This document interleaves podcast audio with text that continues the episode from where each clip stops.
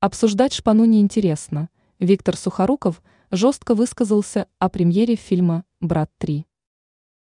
Актер Виктор Сухоруков, который снимался в культовом фильме «Брат», дал интервью для издания «Абзац». Он высказался касательно новой кинокартины «Брат 3», которая появится на экранах кинотеатров 23 ноября. Издание отмечает, что сюжет нового фильма станет продолжением киноленты Балабанова.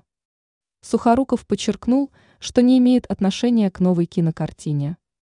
Актер отметил, что ни Бодров, ни Балабанов, ни Сельянов не имеют отношения к фильму «Брат 3».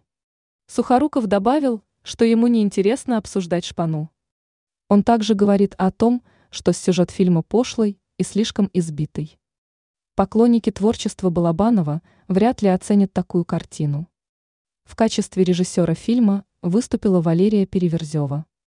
Автор также отмечает, что кинокартина не связана с работами Алексея Балабанова.